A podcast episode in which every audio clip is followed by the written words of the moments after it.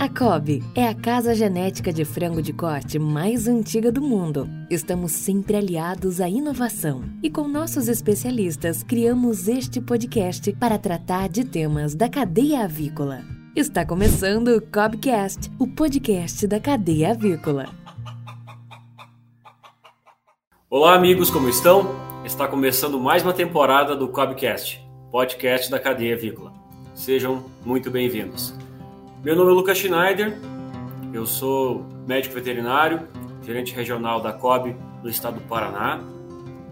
E hoje a gente vai trazer uma conversa com o especialista José Luiz Januário. Mas antes de começar nosso bate-papo de hoje, é importante lembrar que você que gosta do Cobcast, siga-nos nas principais plataformas de áudio e nosso canal do YouTube. E não esqueça de ativar o sininho para que você seja notificado quando for transmitido um novo episódio. Nessa nova temporada abordaremos questões e vamos tirar dúvidas sobre o frango de corte. E o tema do nosso primeiro episódio será o que é mais importante no manejo inicial.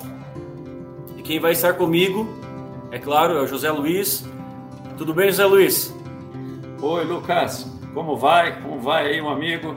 Cada um no lugar, em um lugar do, desse Brasil aí. E queria agradecer a todos que estão tá sempre ouvindo a gente no podcast aqui.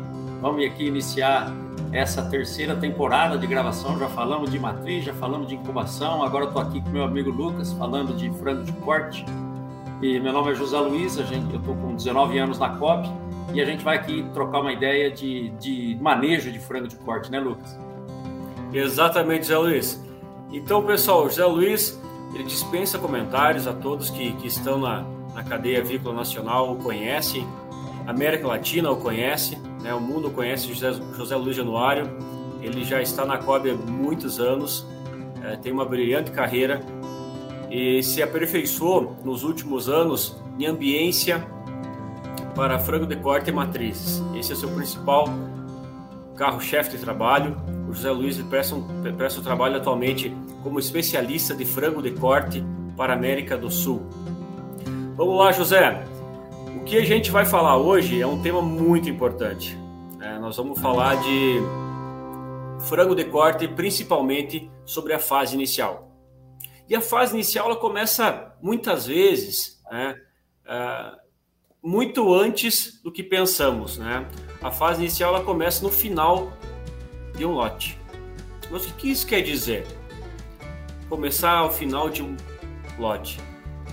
Eu gostaria, José Luiz, que você comentasse algumas coisas sobre essa questão de final dos lotes e início do, do próximo lote, falando um pouco sobre vazio sanitário. Qual a importância de termos um bom vazio sanitário, de conseguirmos terminar um lote com uma boa qualidade de cama, para assim então começarmos a dar o pontapé inicial do lote subsequente. Perfeito, perfeito, Lucas. Excelente começo de discussão. Acho que tem que começar assim mesmo, né? A gente tira um lote de frango aí, 40, 45 dias, com uma temperatura desejada de 18 a 20 graus. E aí a gente está com um excesso de calor sendo produzido pela quantidade de peso que tem ali no galpão, né? E a gente vai ter, vai ter utilização de vento, vai ter utilização de cooling, de nebulizador, e muitas vezes a cama está molhada, né? E tá mais, bem mais úmida. E daqui a 15 dias a gente vai alojar um pintinho de 35, 40, 45, 50 gramas. Então nada mais justo do que fazer uma boa preparação. Cuidar do lote anterior significa cuidar bem do frango inteiro, né? Da, da fase toda. Não só daquele frango que vai sair, mas qual vai ser a herança de qualidade de cama, quantidade de umidade, quantidade de matéria orgânica, quantidade de cascão, de pena que nós vamos deixar para o próximo lote de pintinho. E aí é por isso que você começou bem a pergunta, Lucas. A gente vai preparar um lote, a gente tem que retirar o lote anterior, já queimar a pena, já tirar, fazer um tratamento para os cascudinhos, tirar os cascões, tirar as molhanças, revolver a cama, é, usar a cal se você for fazer uma limpeza seca, fazer a limpeza, né, que seja seca, fazer a lavação se caso seja é, retirar a cama e ter, vai ter que lavar a granja esse manejo de, de intervalo super importante e a gente faz isso nesses 15 dias mínimos que a gente gostaria de ter como intervalo.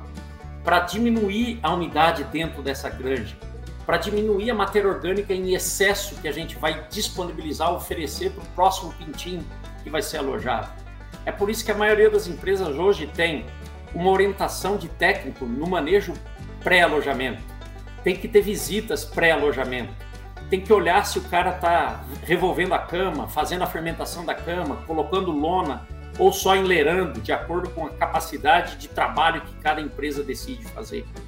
Todo mundo fala, né, Lucas? O melhor veterinário de uma empresa no vazio é o próprio vazio sanitário, né? É aquele que, que controla a matéria orgânica a qual esse pintinho novo, recém-nascido, saído da, da, do incubador e do nascedouro, vai ser alojado numa cama. E aí é por isso que a maioria das, das empresas tem os seus protocolos, né, Lucas? De pré-aquecer essa cama, revolver essa cama, usar a cal.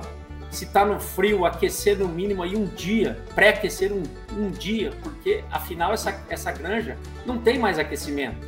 Não era aquecido a, a cama do frango que acabou de sair. Então aquela cama está fria, ela precisa ser reaquecida. Por isso que a gente chama de pré-aquecimento. A gente faz pré-alojamento, a gente faz pré-aquecimento, a gente prepara para uma nova etapa de um novo pintinho que vai chegar. Super importante essa fase ser monitorada, né, Lucas? Exatamente, Zé Luiz. O que acontece muitas vezes, nós técnicos nos deparamos no dia a dia com inúmeros é, problemas, vamos dizer assim, de passagem, é, com o aquecimento, com a ambiência da primeira semana, os primeiros dias de vida, e muito disso está relacionado com os problemas do vazio sanitário. Quando a gente não consegue fazer um bom vazio, vazio sanitário, a gente não consegue diminuir a pressão e desafio que temos de um vazio sanitário é, para o lote novo do pintinho, isso acaba comprometendo o nosso início, o nosso arranque, que é muito importante. E tocando um ponto onde você mencionou, que é de grande importância, principalmente se falando dos primeiros três, quatro dias de vida, que é a temperatura de cama. Você comentou, José Luiz, sobre a questão pré-aquecimento. Comenta um pouco mais para nós como que devemos fazer o pré-aquecimento, quais são as melhores estratégias que temos com os diferentes tipos de equipamentos. Você sabe muito bem, andando nesse Brasil, na América do Sul, que temos vários tipos de sistemas de aquecimento. Ar forçado, irradiação térmica, o que, que você considera é, um bom sistema e como que seriam as premissas básicas para se fazer um pré-aquecimento com, com melhor qualidade? Excelente, excelente, Lucas. Então a gente tem vários tipos de aquecimento, de, de equipamentos para aquecer a granja. Então o melhor aquecimento é aquele que primeiro você vede a granja, diminua a, a, a, conversa, a comunicação entre o diferencial, o gradiente que tem do meio externo para o meio interno. Por isso que a gente vai pré-aquecer aquele conjunto de metros cúbicos de ar a ser aquecido antes do pintinho chegar. Nosso objetivo é aquecer mais a cama. Então, 80, 75, 80% do calor trocado com, do pintinho com o meio é através das suas patas, através da parte baixa do pintinho. Então, se você tem um aquecedor de fornalha, a fornalha, a lenha, a pellet, não importa, ela vai injetar ar quente na granja. Ela é um aquecimento espacial. Ela aquece primeiro o ambiente, para depois esse ambiente ser aquecido na sua superfície, lateral, super, superficial e chegando no piso. Né? O ar quente sempre vai subir. Então, cada vez é mais difícil do ar quente descer. E, e, e, fazer ele descer é uma arte da gente dominar quanto tempo antes a gente vai ter que ligar essa fornalha. Então, de acordo com a capacidade, de acordo com a capacidade de aquecimento, de acordo com o tamanho da granja, você decide quantas horas antes você vai ter que ligar um forno para pré-aquecer uma cama para que a temperatura espacial aquecida atinja a cama que é o que você precisa. Tem trabalhos aí que demora duas horas no inverno para aquecer um centímetro de maravilha. Então imagine quanto tempo tem que aquecer uma cama de 10 centímetros no inverno frio. É no mínimo 12 horas, 24 horas. Então por isso que no inverno todo mundo faz mínimo 24 horas, até dois dias antes, pré-aquecendo a cama com fornalha.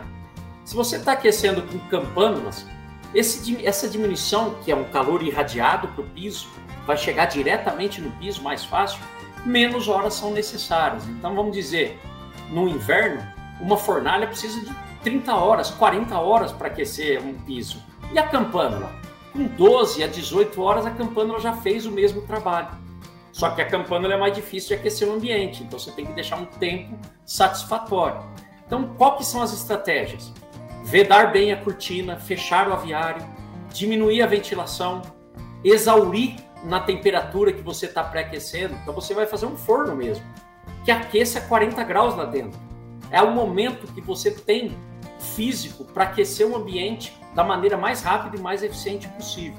Então tem que respeitar essas características entre o tamanho do aviário, quão vedado ele é, a capacidade do forno, se é de campana, quantas campanas tem, foi bem dimensionado. Então vamos usufruir desse aquecimento pensando em aspectos físicos para aquecer com antecedência da chegada do pintinho, né, Lucas?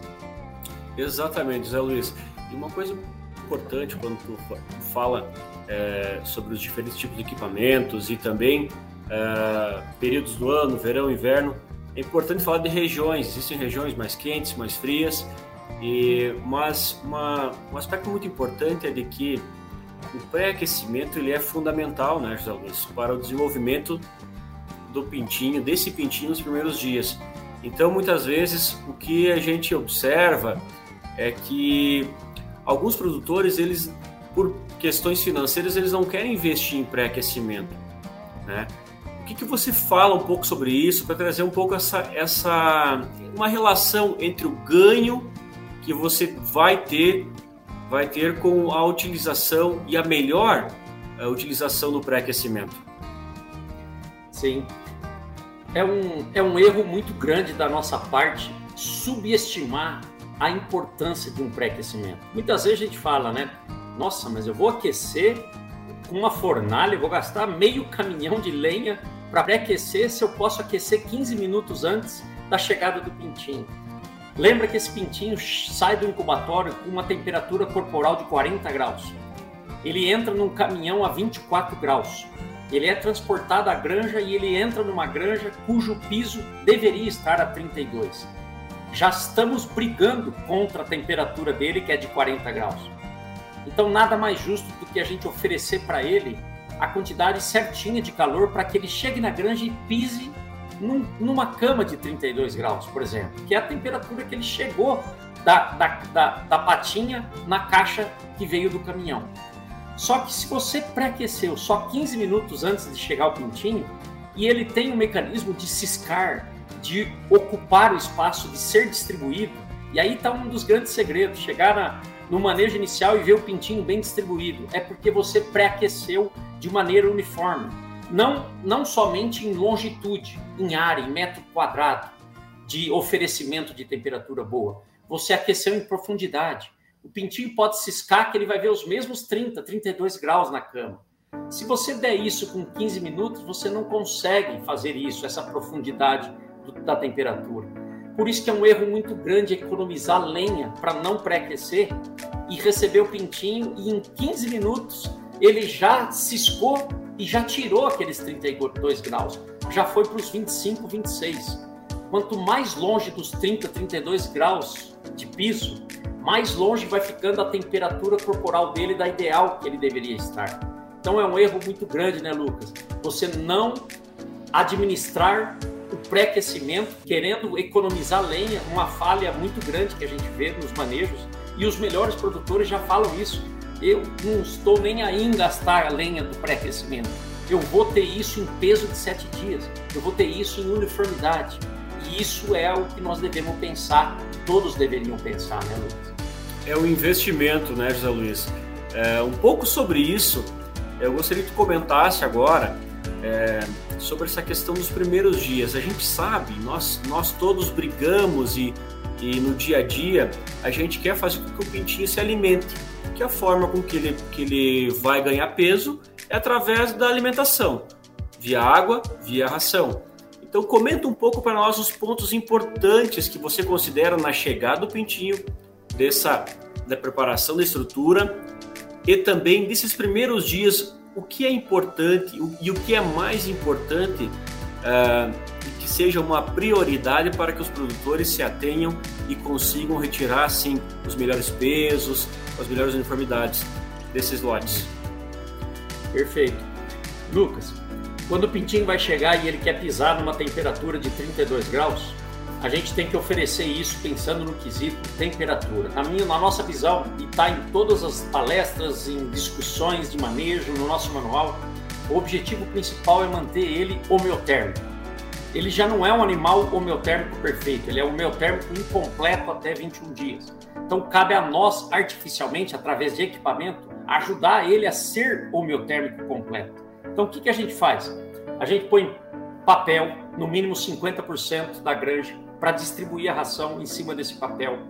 Oferecemos uma quantidade de pintinho pelo comedouro que tu escolheu. Então tem lá um comedouro pequenininho, cabe 32, 35 aves por, por prato. Então você tem que ter um prato que saia do derivador do, do, do comedouro para complementar a quantidade de animais, né? Para você ter realmente os 35 pintinhos por prato.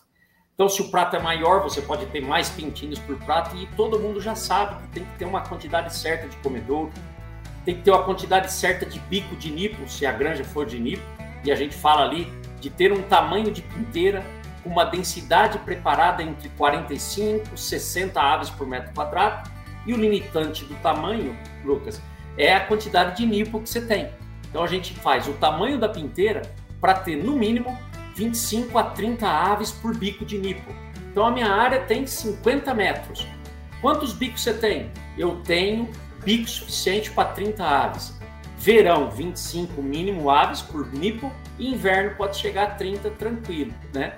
Então a gente faz o tamanho do pinteiro, põe papel e aqui vem, vai uma observação, né, Lucas? Estamos na América do Sul. Estamos num lugar que a gente não tem preguiça de trabalhar. Nós temos mão de obra para fazer, nós temos gente que fica andando na granja várias vezes. Nós somos um, os únicos países do mundo que tem gente sempre andando na granja, distribuindo oito vezes a ração em cima do papel. Nós temos que lembrar que um pintinho deve comer na primeira 24 horas 25% do seu peso, né, Lucas? Então, se o pintinho é. chega com 40 gramas, ele tem que comer 10 gramas de alimento na primeira, nas primeiras 24 horas. Se ele come 10 gramas de alimento, no mínimo, numa situação normal, de, sem estresse calórico, ele bebe duas vezes mais água do que come. Então, é duplamente importante a água em relação à ração. Porque se ele não beber, ele não come. E se ele come 10 gramas, ele tem que beber 20 ml nas primeiras 24 horas. Senão ele não arranca. Senão ele não sobrevive ou pelo menos não não dá o recado para quem que, para que, que ele veio na granja. Ele veio para ganhar peso, ele veio para nos dar GPD, conversão alimentar baixa. Então ele tem que ser estimulado a comer, a ganhar peso desde o princípio. Então essas condições, todo mundo já sabe, mas muitas vezes a gente vê falhas, né? Muitas vezes a gente vê um pinteiro muito grande, então tá desperdiçando ração, tem muito mais alimento do que você precisa, tem, tem, tem sobra de comedor, tem sobra de nipo, então você já vê que começa a pingar você tem, tem que trabalhar com uma pressão ideal de vazão de nipo, uma quantidade de ração adequada, oferecida adequadamente, estimulada para esse pintinho sair da, da, zona de conforto dele e se procurar alimento. Então tem que ter um conjunto de ambiência com equipamento muito bem tramado dentro da granja para que esse pintinho evolua, né, né, Lucas? Exatamente, José Luiz. Esse é um tema que a gente pode falar aqui sobre horas, dias, é, existem muitas minúcias uh, nesse da chegada do pintinho. Como comentamos agora, a gente fez um gancho entre vazio sanitário, preparação das estruturas, pré-aquecimento. Falamos aí sobre a importância de alimentar-se no primeiro dia. É, é, um conjunto de fatores, né, José Luiz, que muitas vezes, uh, e eles são, é claro, elos de corrente, que se quebram no caminho e que aí mostram as consequências, como uma mortalidade elevada de pintinhos, como um baixo desempenho de peso, ou mesmo uma alta refugagem, uma uniformidade ruim. Então é um conjunto de fatores, né, José Luiz? É, dentro disso, eu quero colocar mais uma pimentinha aí que está relacionada com o quê? Eu quero que você explane um pouquinho sobre a tua opinião é, em relação à questão. Fala, vamos pensar que estamos numa situação de que fizemos um bom vazio sanitário, uh, fizemos um bom pré-aquecimento e aí chegou a hora de nós mantermos a temperatura do ar né, nesse, nesse pinteiro, nesse, nesse galpão. Então comenta para nós um pouco esse equilíbrio entre temperatura de ar nessa primeira semana, nas primeiras semanas e também qualidade do ar. Sim, essa, Lucas, essa é excelente pergunta e é, na verdade, a pergunta mais polêmica, cujas respostas são mais polêmicas, né? Na nossa visão, sempre assim. Você vai ver em qualquer livro, qualquer trabalho, qualquer manual, você vai ver a resposta. O que é mais importante, temperatura ou qualidade de ar? Tudo é importante. Mas eu vou focar aqui um ponto que eu acho que é muito legal de, da gente interpretar. Essa é a nossa opinião e é assim que a gente trabalha. E você acha que compactua da mesma opinião, né, Lucas? Depois você também fala, tá? Mas na minha opinião, sempre, sempre focar primeiro na temperatura. Por que focar na temperatura? Então, o que, que é mais importante? Se você dá a temperatura adequada para o pintinho, se você dimensionou bem a granja, se você pré-aqueceu, se você pôs uma, uma ou duas fornalhas, se você aquece com campana e pôs o número de campanas suficientes, você está dando prioridade para ele cumprir aquela primeira a premissa de se manter homeotérmico. Quando você dá importância para a temperatura, te lá, abre o leque para fazer a ventilação que você necessita. Então sempre a gente tem que dar primeira importância para a temperatura. Quem dá importância só para a qualidade de ar, normalmente esfria a granja e normalmente a gente subestima um pouco o aquecimento. Né? Quando você não subestima, você dá a temperatura correta, você busca os 32 graus de cama, pontos de 35, 40, então perto da fornalha está 40. Se o pintinho está com frio, ele anda, caminha por um lugar que a cama está mais quente. Se ele está com frio e tá, não está embaixo da campana, ele vai embaixo da campana se ele, se ele quiser. Então nós temos que ter um gradiente de 32 a 40 graus de piso para que ele busque a sua temperatura. Se você oferece uma temperatura espacial ao redor de 32, uma temperatura de piso ao redor de 32 no mínimo, você dá condição para fazer a ventilação mínima necessária que for. Então são eventos separados, temperatura e qualidade de ar. Primeiro tu dá temperatura, para depois você chegar lá e vamos conversar agora de, de gás, de qualidade de ar. Eu quero sem amônia. Eu quero umidade baixa. Eu quero CO2 meu baixo. Eu quero ficar abaixo de 1000 ppm de CO2 no verão. Eu quero ficar abaixo de 2.500 ppm de CO2 no inverno. Então, para isso, você tem que fazer ventilação mínima. Aí você está lá, um minuto ligado quatro minutos desligado numa granja de pressão negativa e os exaustores estão trabalhando assim: dois exaustor, um minuto ligado e quatro desligado. Estou com 600 ppm de CO2. Sim, só que está com 29 graus de temperatura de cama. Então, o que, que você deixou? Você deu prioridade para a ventilação esqueceu que você poderia ter baixado um pouquinho a sua ventilação e tentado manter os 32 graus. Ou seja, no, no meu quesito, nós temos que manter primeiro a temperatura adequada para que depois você faça a temperatura, que, a ventilação mínima que você precisa fazer. Você abre a cortina num ambiente de pressão positiva, ou liga o exaustor no ambiente de pressão negativa, mas você já fez a premissa de manter o aquecimento da granja. É assim que eu penso de como administrar esse conjunto entre temperatura e umidade da granja e ventilação desta granja. Depois nós vamos conversar, acho que mais um pouquinho de umidade, que é um grande vilão que muita gente é, esquece, que é o grande vilão da, de qualquer ambiente fechado, né, Lucas? Exatamente. Muito perigoso quando a gente fala de umidade e a gente se confunde muito fácil com isso. E José Luiz, você falou super uh, bem em relação a esse ponto de temperatura e, e, nível de nível de amônia, nível de CO2, nível de oxigênio. É, esses gases eles estão estão combinados aí no ambiente e a amônia é muito fácil nós sentirmos, né? A gente entra no galpão e sente ela de uma forma bem fácil, né? O CO2 é claro que não, a gente é, o pintinho mostra uh, sinais. E dentro disso que eu queria uh, provocar um pouco aí a discussão, José Luiz, é para você também conversar um pouco em relação a, a, esse tema. O maior e melhor sensor que nós temos no galpão é o pintinho. É, ele, ele que conta para você se você sim, é claro, entra, observa, ele conta para você o que está acontecendo. Então, dentro disso, Zé Luiz, a gente vê muitas vezes que os primeiros dias são muito bem feitos, eles, uh, a, a gente tem uma atenção especial no pintinho, a gente procura atender de uma forma a que não falte nada para ele, né? Que a gente consiga dar água para ele beber, a gente consiga dar ração, o aquecimento nesses primeiros sete dias. Eu quero fazer uma pergunta para você e é, e é de cunho bem prático e também das suas observações das várias visitas que você faz das diferentes empresas desse da América do Sul. Como que você enxerga hoje o nosso manejo pós primeira semana? Nós sabemos que o desenvolvimento ótimo na primeira semana é primordial. É, quando falamos de desenvolvimento uh, de estruturas, de órgãos, a gente precisa ter peso, ter boas uniformidades, mas como que é a partir dos sete dias? A partir dos sete dias até a segunda, final de segunda, terceira semana, que está também dentro desse manejo inicial, José Luiz? O que você vê? Quais são os principais desafios que nós temos? E quais são algumas das alternativas que a gente pode mitigar esses desafios? Excelente, Lucas. Excelente relação. Você começou bem falando a pergunta aí, e eu anotei aqui. A gente tem que fazer um bom arranque de pintinho, fazer um bom arranque desde o começo, e, e, e a gente tem que cuidar desse comportamento das aves. Então, tem trabalhos que falam que o pintinho, na primeira semana, come três vezes por hora.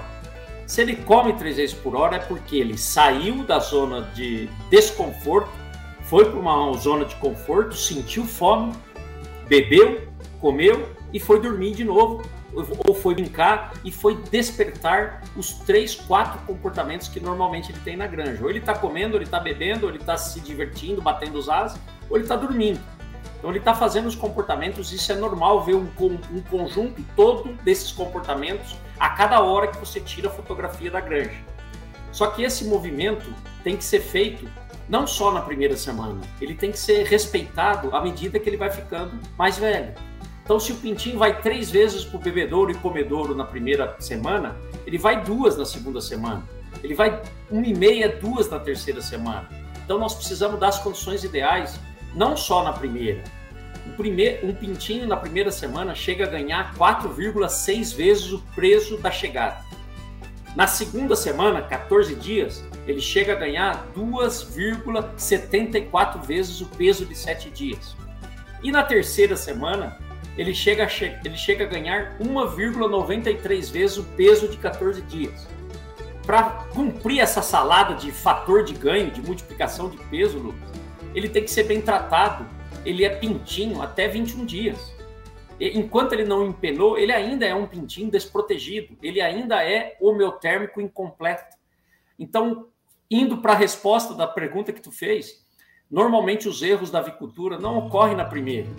Normalmente todas as atenções do técnico, do granjeiro, do, do empregado, do produtor, do veterinário, do gerente, de todo mundo que vai na granja, de dia principalmente, a gente fala: ah, eu tratei bem com sete dias, agora eu posso parar de aquecer, já posso ventilar um monte de mais de ventilação mínima, porque o pintinho meu já não é mais um recém-nascido. É um erro muito grande. Normalmente, os problemas da avicultura mundial não é só nosso, tá, Lucas? Acontece da segunda, depois da primeira semana. Normalmente, a gente tem ganhos de 4,6 vezes da pintinho, do primeiro dia até sete dias, mas tem pesos inferiores com 14. E é ali que o pintinho morre o seu desempenho. É ali que você faz a curva que vinha ascendente, aconteceu um platô no desempenho que não deveria acontecer. Ele tem que ser ascendente. E a gente tem uma linha que faz isso com primor, que faz isso com velocidade. A nossa linha precisa acontecer isso, ela precisa ser estimulada. Precisa ter gente olhando até por isso, por esse fator de ganho. Então, sim, normalmente os erros estão mais na segunda semana do que na primeira. Se ele aconteceu na primeira, ele já é fatal, né, Lucas? Já não deu peso com 7 dias, já começou de 1 a 0 o jogo. Se ele também não deu peso com 14, já está 2 a 0 para o time adversário dos problemas. Então a gente tem que tomar bastante cuidado com o manejo, tanto com 7 dias, quanto com 14, quanto com 21. Tem que ser ascendente, nós não podemos deixar a peteca cair em qualquer fase da vida do desenvolvimento de um frango. Porque o que ele vai dar lá com 40, 45, depende do que, que ele formou de órgãos nas primeiras, nas primeiras semanas. Então não adianta querer fazer um coração, uma musculatura totalmente hiperplasiada, um coração adequado se ele não foi bem formado, a musculatura desse coração, desse miocárdio, ou a musculatura corporal dessas aves, ou um esqueleto da primeira semana, se ele não foi feito adequado nessas, nesse começo. E o começo é três semanas, não é apenas a primeira, né, Lucas? Exatamente, José Luiz. E o sistema cardiovascular e o trato digestório, eles são o motor desse, desse animal.